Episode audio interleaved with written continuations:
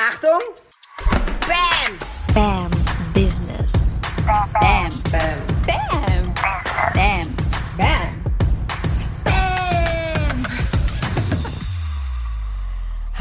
Hallo, Bam Business Podcast mit Sarah Tschernigow und ja, verkaufen tut weh. Dir vielleicht. Also auf jeden Fall äh, kriege ich immer wieder mit. Ähm, wir merken das natürlich auch bei den Menschen, die sich bei uns melden zum BAM Business Coaching, bambusiness.de, wenn du dein Business aufs nächste wirklich ordentliche Level bringen willst. Ähm, wir haben im September noch vier Plätze frei. Melde dich gern. Ach so, und übrigens Klammer auf. Auf der Seite bambusiness.de slash coaching, da findest du ein Video. In diesem Video schaust dir bitte an, erkläre ich dir en Detail, was wir in diesem Coaching machen, ob es für dich geeignet ist. Und ähm, wir erleben das ganz oft, dass Leute sich, was heißt ganz oft, es kommt vor, dass Leute sich melden und das nicht geschaut haben und dann ganz überrascht sind, worum es dann geht und worum es nicht geht. Also tu dir selber den Gefallen und äh, schau dir das an, bambusiness.de. Und ja, verkaufen ist ein großer Pain Point. Das merken wir in den Gesprächen mit den Ladies, die sich bei uns melden. Ich kriege das auch auf Instagram in der Interaktion mit. Und deswegen habe ich neulich auf Instagram so einen Sticker platziert. Du kannst mir übrigens sehr gerne folgen auf Instagram. Sarah-Tschernigow. Ähm, was ist deine Frage zum Verkaufen?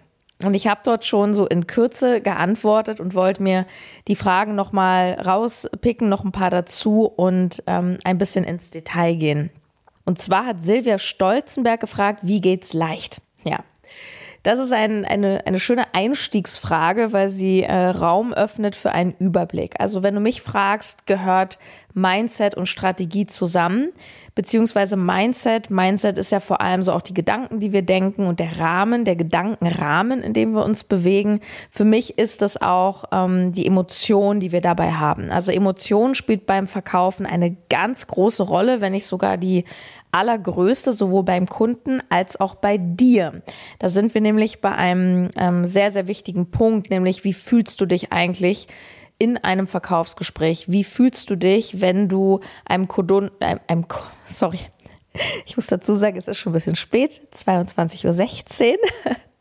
Ich wollte heute Abend, ich war in Berlin unterwegs mit dem Fahrrad und ich wollte abends spontan in so eine, äh, in so ein Thermalbad fahren und habe dann aber selbst um 20 äh, Uhr kein Ticket mehr bekommen.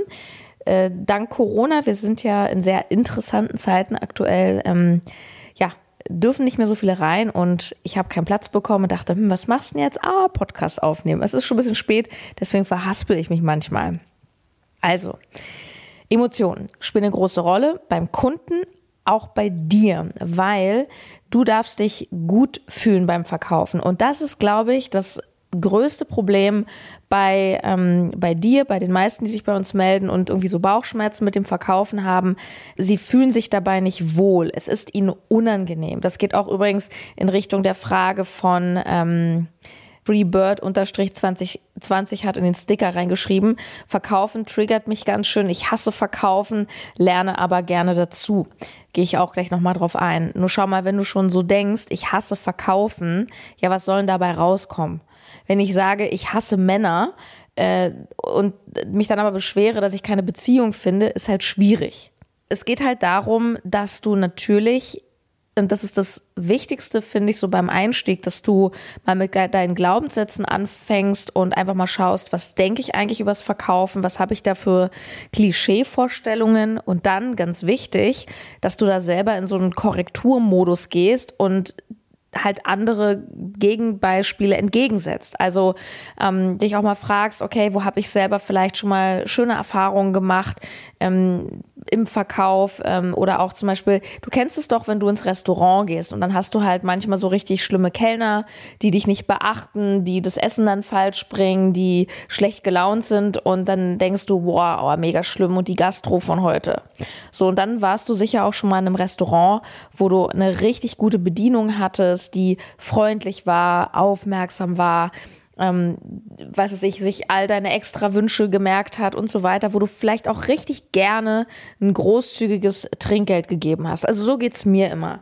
Wenn ich einen Service gut finde, gebe ich sehr großzügig Trinkgeld. Wenn ich einen Service schrecklich finde, gebe ich gar kein Trinkgeld. Ich bin da sehr, sehr klar so letztendlich ist es im Verkaufen ja genauso. Natürlich gibt es diese schmierigen, unangenehmen, was weiß ich, Versicherungsvertreter, die dir irgendein Produkt aufschwatzen wollen, nur für ihren eigenen Profit und dann dir das Kleingedruckte davor enthalten, dich um den Finger wickeln. Am Ende hast du ein scheiß Produkt und, und dir wurde quasi das Geld aus der Tasche gezogen. Ja, klar gibt's das.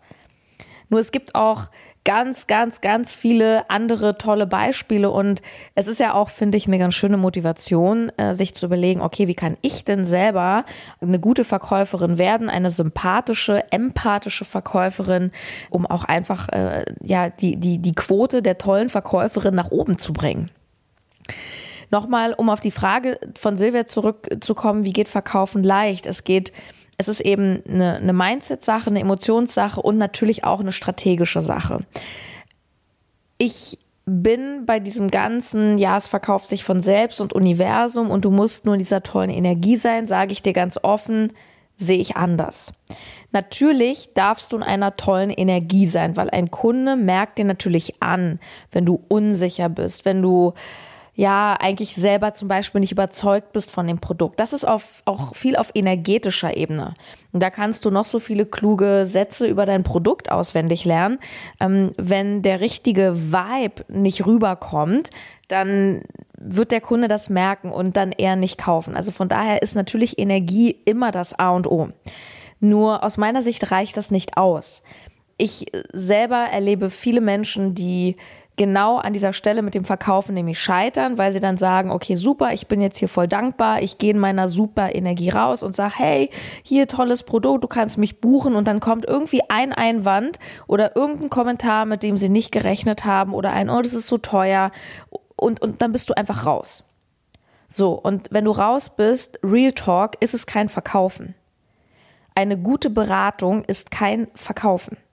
Verkaufen heißt, und da bin ich ein bisschen, sag ich mal, männlich und, und sehr klar und sage, verkaufen ist, wenn du den Sack zumachst. Verkaufen hat keine Zweitplatzierten. Entweder du verkaufst oder nicht. Entweder du machst den Umsatz oder nicht. Entweder du gewinnst den Kunden oder nicht.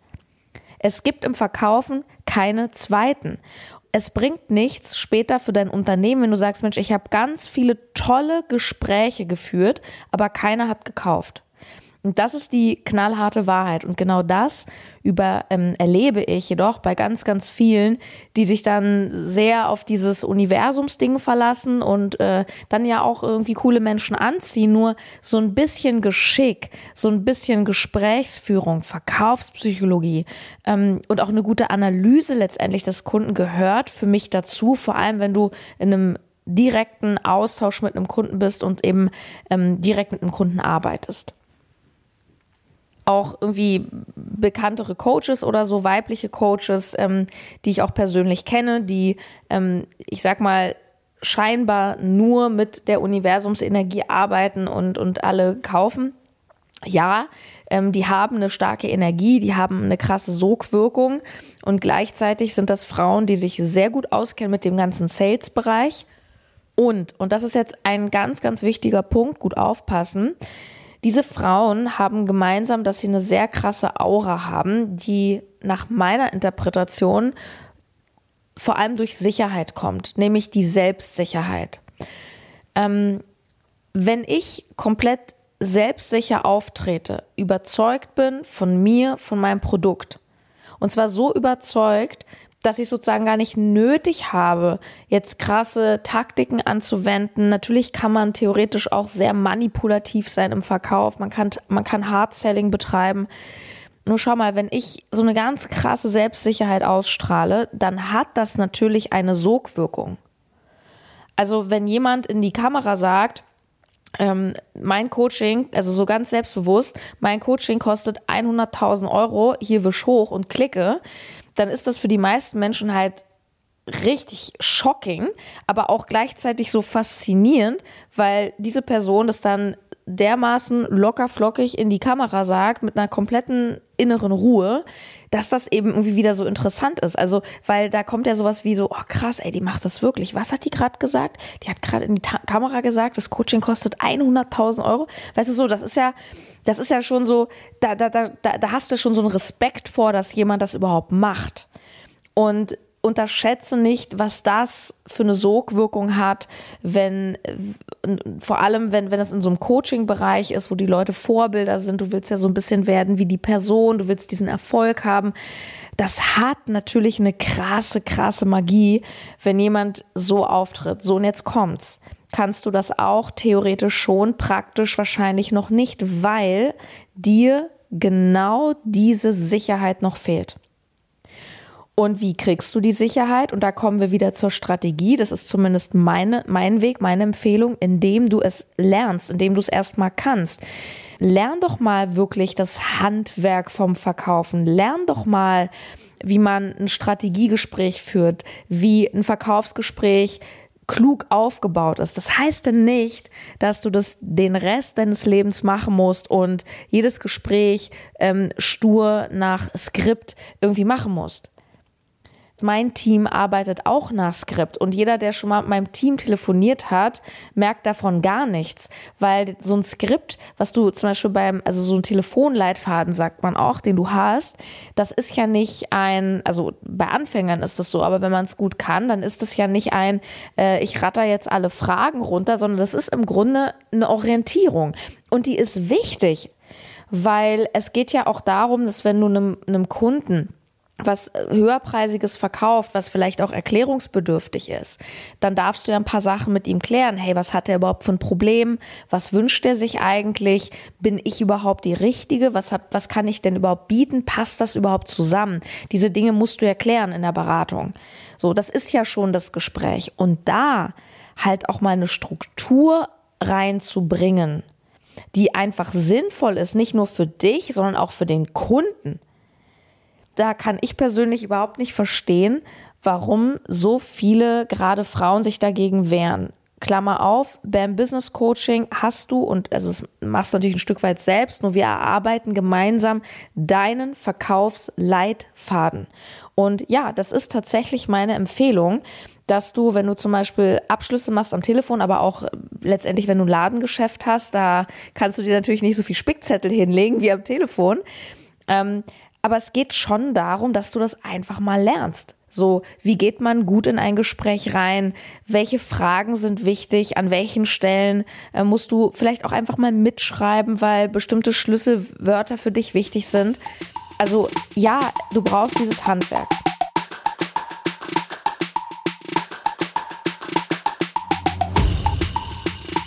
Wenn du das eine Weile mal machst und dann nach diesem Prinzip mal 30, 40, 50, 60 Kundengespräche geführt hast und mit steigender Sicherheit auch mehr Abschlüsse gemacht hast, so, dann, dann kommt ja die Sicherheit, diese Aura irgendwann von selbst. Im Sinne von, hey, es funktioniert, ich habe jetzt hier genug Kunden. So, was passiert? Achtung, wenn du jeden Monat einfach schon, weiß ich nicht, du hast schon am dritten des Monats deine Miete fünfmal drin, dann bist du entspannt. Dann bist du nämlich in den Gesprächen in der Fülle, weil du sagst, hey klar, also ich denke mir auch so, ja klar freue ich mich über jeden Kunden, weil ich immer gerne ein paar Scheinchen mehr auf dem Konto habe, aber es ist ein Riesenunterschied, ob ich den Kunden brauche oder nicht. Ich brauche theoretisch die nächsten Monate gar keinen Kunden und kann trotzdem super leben, weil ich genug Geld habe. Und aus dieser Energie heraus führst du ganz andere Gespräche. Und jetzt mal unter uns, und es soll jetzt kein Diss gegen Leute, die teilweise auch meine Freunde sind, sein, die wirklich sehr hochpreisig, äh, so locker flockig äh, bei Instagram verkaufen. Aber natürlich, wenn du einfach schon ein paar Millionchen auf dem Konto hast, ja, dann ist es natürlich auch ein Stück weit leichter, so eine entspannte Haltung zu entwickeln, weil du es schlichtweg einfach nicht mehr machen musst. So. Ja, also im Sinne von, ich muss mich nicht anbiedern, ich muss einem Kunden nicht hinterherrennen. Ich empfehle dir auch nicht, dich anzubiedern, nur was ich dir am Anfang empfehle, ganz glasklar, ähm, ist, dass du auch ein bisschen Handwerk lernst damit beantworte ich im Grunde hier schon ganz viele Fragen aus dem Sticker. Also wie ist es leicht, indem du selbstsicher wirst, indem du das Handwerk einfach kannst, indem du die Erfahrung machst. Und die kommt beim Verkaufen zu 100 Prozent ja durchs Tun. So, ich schaue mal ein bisschen noch durch die, ähm, durch die Fragen. Hier diese Frage finde ich auch ganz schön von Zost99. Wie gebe ich Personen nicht das Gefühl, dass ich was verkaufen will? Ähm, da ist wichtig auch hier wieder die innere Haltung, Mindset. Du verkaufst in dem Sinne nicht, du machst ein Angebot und der Kunde sagt, ja, will ich haben, cool, hilft mir weiter oder nee, will ich nicht haben. Und das geht auch so ein bisschen in die Richtung, warte mal, ich habe hier noch so eine ähnliche Frage gelesen. Moment. Genau, und zwar von achtsame Unterstrich Gespräche. Sie will wissen, wie verkaufe ich, ohne aufdringlich zu wirken. Meine Antwort passt bei beiden Fällen, weil du sollst nicht aufdringlich, also du, du sollst nicht nur nicht so wirken, sondern du sollst es auch nicht sein. Weil aufdringlich heißt ja für mich, der Kunde will eigentlich nicht, aber ich drücke ihm jetzt irgendwie was auf. Ich versuche jetzt ne, mit Biegen und Brechen irgendwie meinen Abschluss zu machen. Ja, kann man machen. Und es gibt auch viele Menschen, die das so machen, die auch, also gut, ich will jetzt keine Namen nennen, aber es gibt auch Menschen, eher tatsächlich in der, in der männlichen Verkaufsriege, die ich jetzt kenne, das ist wirklich Hard Sales. Da geht es einfach nur um Umsatz, Umsatz, Umsatz, um jeden Preis. Da höre ich ganz grauenhafte Geschichten über Kundenservice. Also da geht es wirklich nicht um den Kunden. Ich, ich nenne es immer Verkaufen ohne Seele. Das geht, damit kannst du auch viele Millionen machen, ist nicht die Energie, die ich cool finde, ist nicht das, was du bei mir lernst. Verkaufen mit Liebe, zumindest wenn du zu BAM Business gehst, bedeutet, dass du natürlich interessiert bist, einen Abschluss zu machen. Also Business heißt Geld, heißt Umsatz, heißt wir machen ein Geschäft, nur nicht über Leichen gehen, nicht um jeden Preis. Und du, du führst ja ein Gespräch auch um erst, das ist ja wie so ein Date.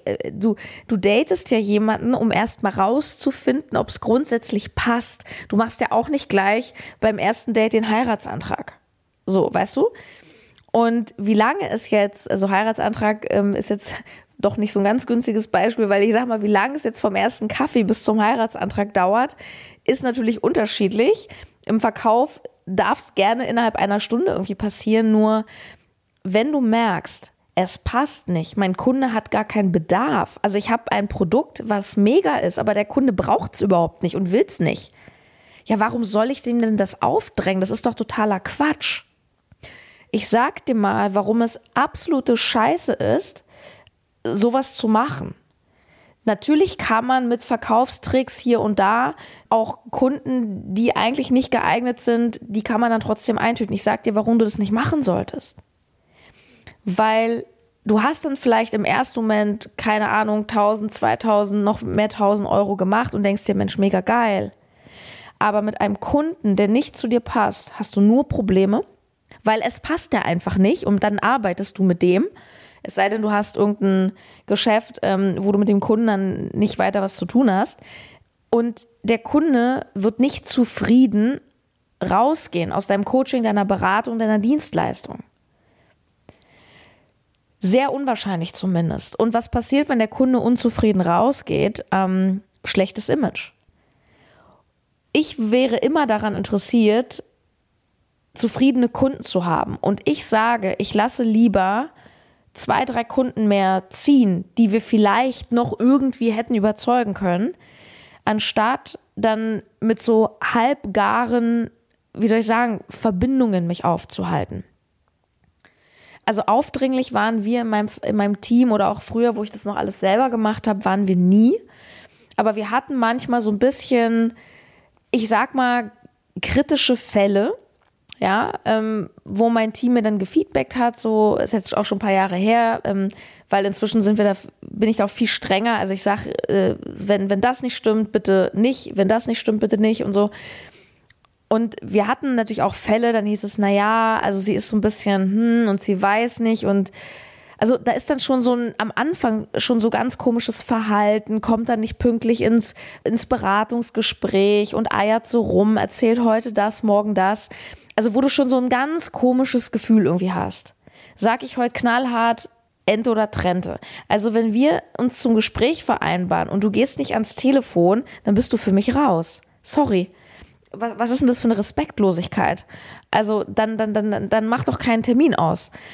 Auf sowas habe ich zum Beispiel gar keinen Bock. Wenn es sich schon so komisch anfühlt, dann, dann bitte nicht auf Biegen und Brechen. Damit hast du nur Probleme.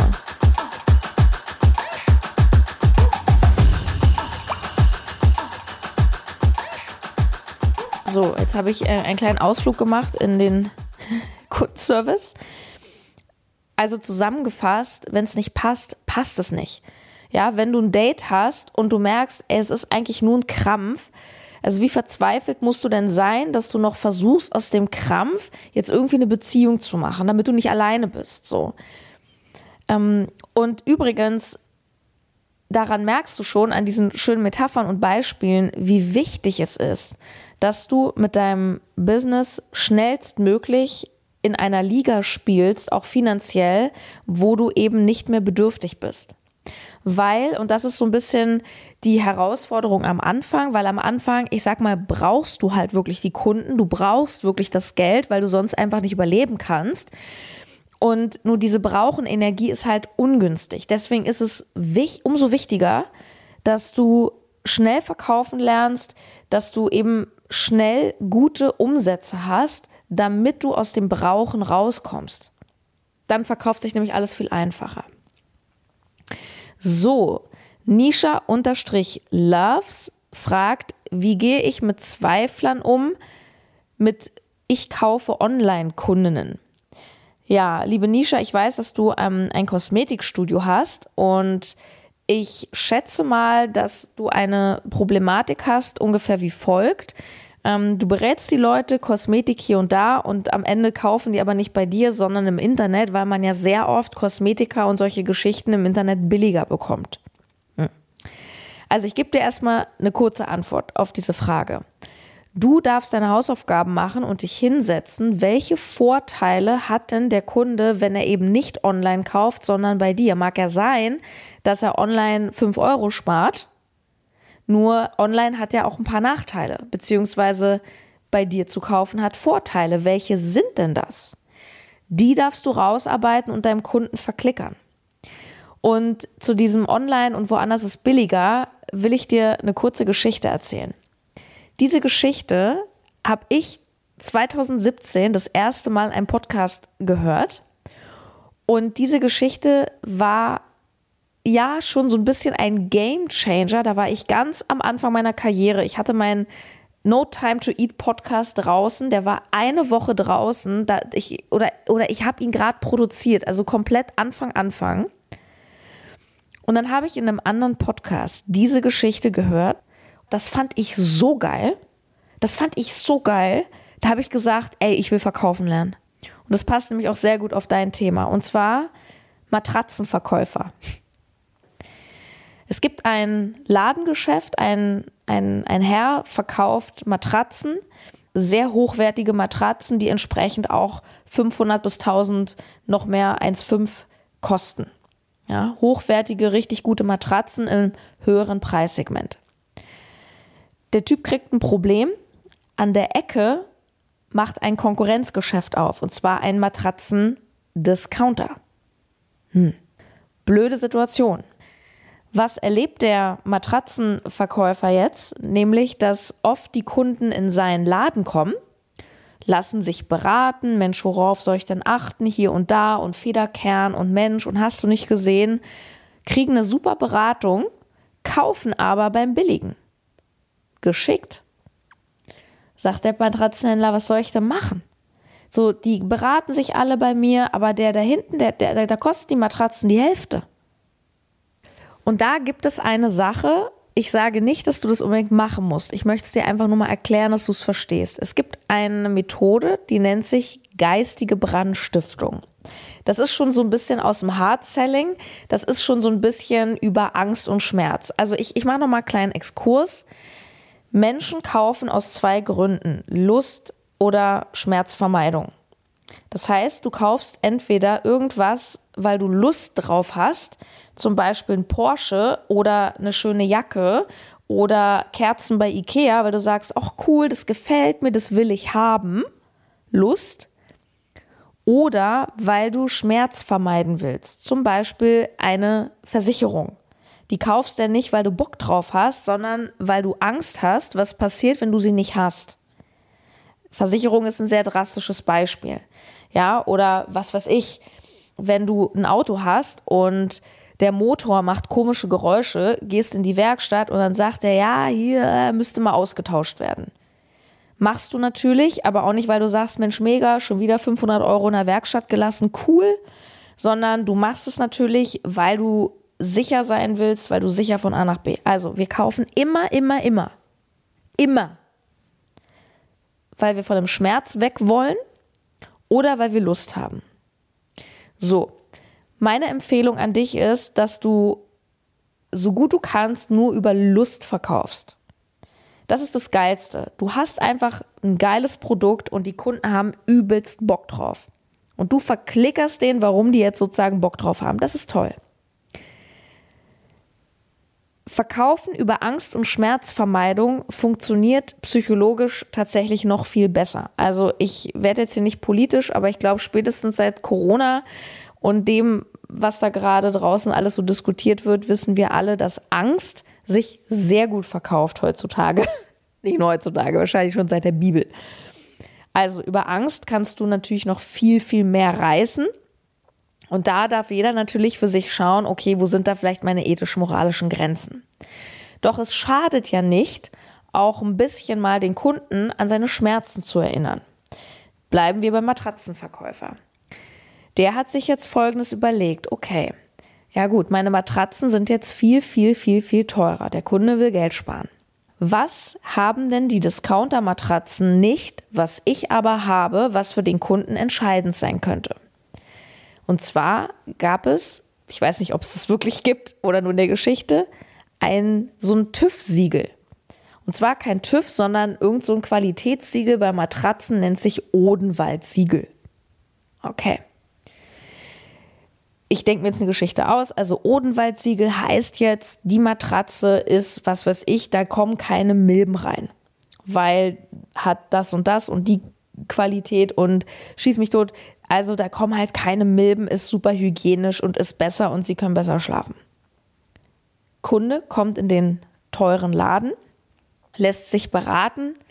Der Verkäufer merkt schon, hm, okay, ja, ja, ich merke schon, der, der geht gleich wieder rüber zum Discounter weil der meint, ich komme dann nochmal wieder und kommt dann natürlich nicht wieder. Und dann sagt er, wissen Sie, ich kann Sie auch verstehen, dass Sie da einfach auch nochmal vergleichen wollen. Würde mir an Ihrer Stelle genauso gehen, ne? Also Wertschätzung, Wertschätzung, Wertschätzung. Würde mir an Ihrer Stelle genauso gehen. Wenn ich Ihnen einen Tipp noch geben darf. Wenn Sie Matratzen vergleichen, achten Sie unbedingt auf das Odenwald-Siegel. Haben Sie davon schon mal gehört? Äh, nee, was ist denn das? Und er weiß natürlich, die Discounter haben das alle nicht. So, und dann hält er dem Vortrag über das Odenwald-Siegel, indem er dem Kunden jetzt in Anführungsstrichen Angst macht. Geistige Brandstiftung. Also der zündet den im Kopf jetzt an. Ja, wenn Sie es nicht kennen, ähm, da sollten Sie wirklich drauf achten, weil Sie haben doch schon mal von diesen Milben in den Matratzen gehört. Mhm, habe ich. Ja, und ich weiß nicht, ob Ihnen das jetzt klar ist, wie viel aber tausende Millionen Milben sich in dieser Matratze irgendwie nach einem Jahr, nach zwei Jahren, nach drei Jahren, so folgende Situation. Die ähm, Matratzen, die ein Odenwaldsiegel haben, ne, die haben halt hier folgenden Federkern und bla und das mögen die Milben nicht und deswegen ähm, haben sie da wirklich, dann kommt da noch ein paar äh, schlauen Statistiken, weiß ich nicht, x Prozent Reduzierung ist super hygienisch. Wenn sie das Siegel nicht haben, ich weiß, Milben sieht man nicht. Milben riecht man nicht, aber ich verspreche Ihnen, die Milben sind da. Und wissen Sie, es fängt ganz harmlos an, wenn Sie mit Ihrer Frau dann da auf der Matratze liegen und irgendwann kriegt die so, hat die so die Nase zu. Ja, oder es ist so ein leichtes Kratzen im Hals. Und dann kann ich Ihnen sagen, dann haben Sie schon mindestens eine Million Milben in der Matratze. Und damit fängt es dann an. Sie denken, hm, ich muss vielleicht mal lüften, aber in Wahrheit holen sie sich dann noch irgendwie einen Pilz rein, eine Allergie und ähm, da können sie wirklich nicht mehr ruhig schlafen. Und wenn ich Ihnen jetzt sage, dass diese Milben sich jedes Jahr ungefähr verdoppeln, na da Prost Mahlzeit, wenn Sie da in fünf Jahren noch auf der Matratze liegen. Also mein Tipp ist, achten Sie bitte auf das Odenwaldsiegel. Wie geil, oder? So, was passiert? Es gibt zwei Möglichkeiten. Entweder der Kunde ist sofort abgeschreckt von dieser Geschichte und, und, und kauft sofort, weil er sagt, okay, aber ihre Matratzen haben ja alle das Odenwaldsiegel. Ja, ja, wir haben die. Und der Kunde sagt, okay, diesen Scheiß mit den Milben will ich nicht haben. Gib mir sofort eine Matratze mit Odenwaldsiegel, kostet es, was es wolle. Oder er geht trotzdem in den Discounter, aber was wird er beim Discounter als erstes den Verkäufer fragen? Na? Natürlich. Er sagen Sie, haben Sie eine Matratze mit Odenwaldsiegel? Nee, wir sind hier in Discounter, das haben wir nicht. Der Kunde wird zurückkommen und wird nach dieser Geschichte, weil der hat jetzt so, weißt du, da, man sagt immer so, als Verkäufer bestimmst du die Bilder im Kopf deiner Kunden und das kannst du auf eine freundliche Art machen und erklären, wie schön sein Leben wird mit deinem Produkt. Ja, auch hier ganz simpel, ne? Straffe Haut. Das, das, so arbeitet jedes Kosmetikstudio oder wenn ich in Berlin am Kudamm lang laufe, gibt es an jeder Ecke sich Botox to go. Und, und dann siehst du ja die Plakate und straffe Wangen und dies und das. Ja, so wird es gemacht. Du kannst es aber auch mit Abschreckung machen. Denke an die Zigarettenschachteln mit den Bildern. So. Du bestimmst über die Bilder im Kopf. Und selbst wenn dieser Matratzenkunde doch eine Billo-Matratze kauft, der wird nicht mehr ruhig schlafen können, weil jedes Mal, wenn seine Frau einen leichten Schnupfen kriegt, wird er wieder an die Szene denken mit dem Odenwaldsieg und denken, scheiße. Das heißt, du kannst es vielleicht für dich übersetzen, ohne die Konkurrenz zu dissen. Wir wollen jetzt nicht arschig werden. Aber was hast du denn in petto, was hast du denn zum Beispiel mit deinen vielleicht teuren Produkten im Kosmetikstudio? Was hast du denn da für Vorteile, die der Kunde bei dem Online-Shop vielleicht nicht hat? Beziehungsweise geistige Brandstiftung wäre, dass du quasi unterbewusst Horrorgeschichten von Online-Bestellungen quasi einfließen lässt. Keine Ahnung und was weiß ich, ähm, ja, gerade bei diesem Produkt, bei dieser Creme, ähm, ich kann das auch verstehen. Ich kann auch verstehen, dass sie da auch nach den Preisen gucken, aber ähm, ich, kann, ich kann sie dann nur warnen. Wir hatten jetzt irgendwie drei Kunden gehabt. Ähm, da stellte sich heraus, dass das eine, eine, eine Fake-Creme war aus der Türkei und die eine, die hat sogar eine richtig schwere Akne davon bekommen. Also ich wäre da persönlich an ihrer Stelle vorsichtig. Ich kann verstehen, entscheiden, weißt du, so. Das ist dann geistige Brandstiftung und je nachdem, worum es geht, kann man die Schmerzen natürlich richtig schön aufdrehen. Und auch hier wieder, weil du jetzt vielleicht schon seit fünf Minuten denkst, um Gottes Willen, das mache ich nicht. Schau mal, meine Meinung ist die, meine Überzeugung ist die. Lern doch mal solche Sachen erstmal zu verstehen und entscheide dann, was du in deiner Praxis tust. Nur die meisten machen Folgendes beim Verkauf. Sie beschäftigen sich gar nicht mit solchen Verkaufsstrategien. Das heißt, sie meiden das Thema grundsätzlich und hoffen, ja, wenn ich nur ein schönes, tolles, einstündiges Beratungsgespräch führe und mein Produkt stundenlang präsentiere, dann kauft der Kunde und sind dann am Ende frustriert und sagen dann, wie hier die Anja, ähm, oh nee, ich hasse Verkaufen.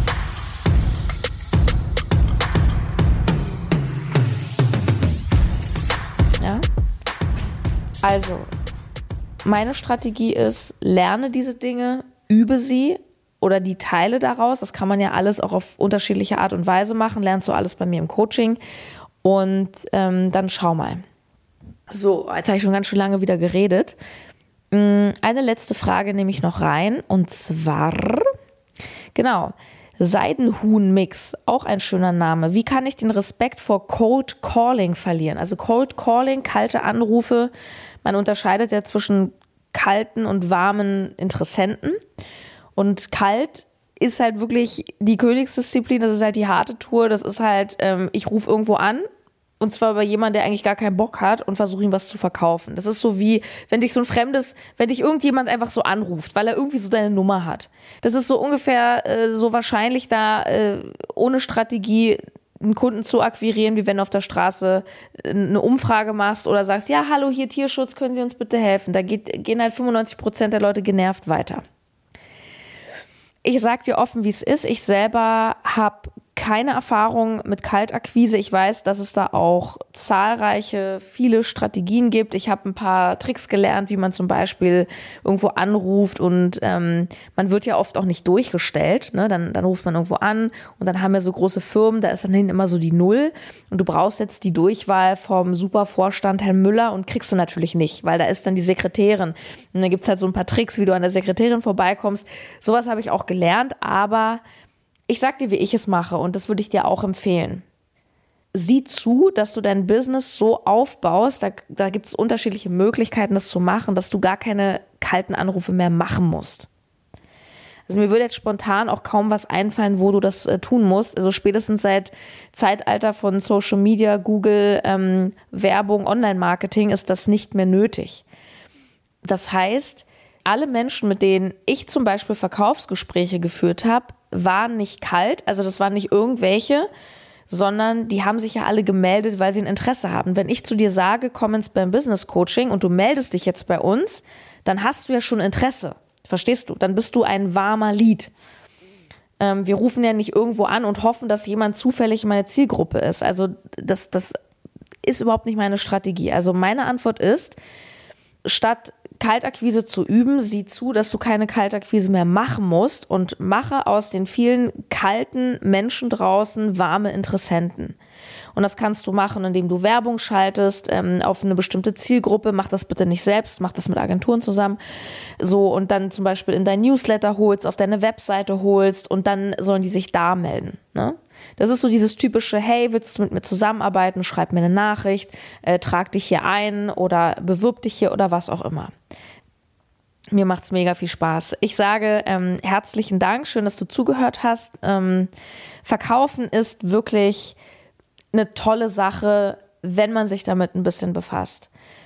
Das Schöne ist, wenn du die Dinge kannst und weißt, was es alles zu können gibt, kannst du wunderbar daraus wählen, wie immer, das Leben ist ein Buffet. Du kannst dir aussuchen, welche Strategien passen zu mir. Weißt du, ich habe früher auch verschiedene Verkaufstechniken wirklich in Workshops, aber auch in der Praxis einfach ausprobiert.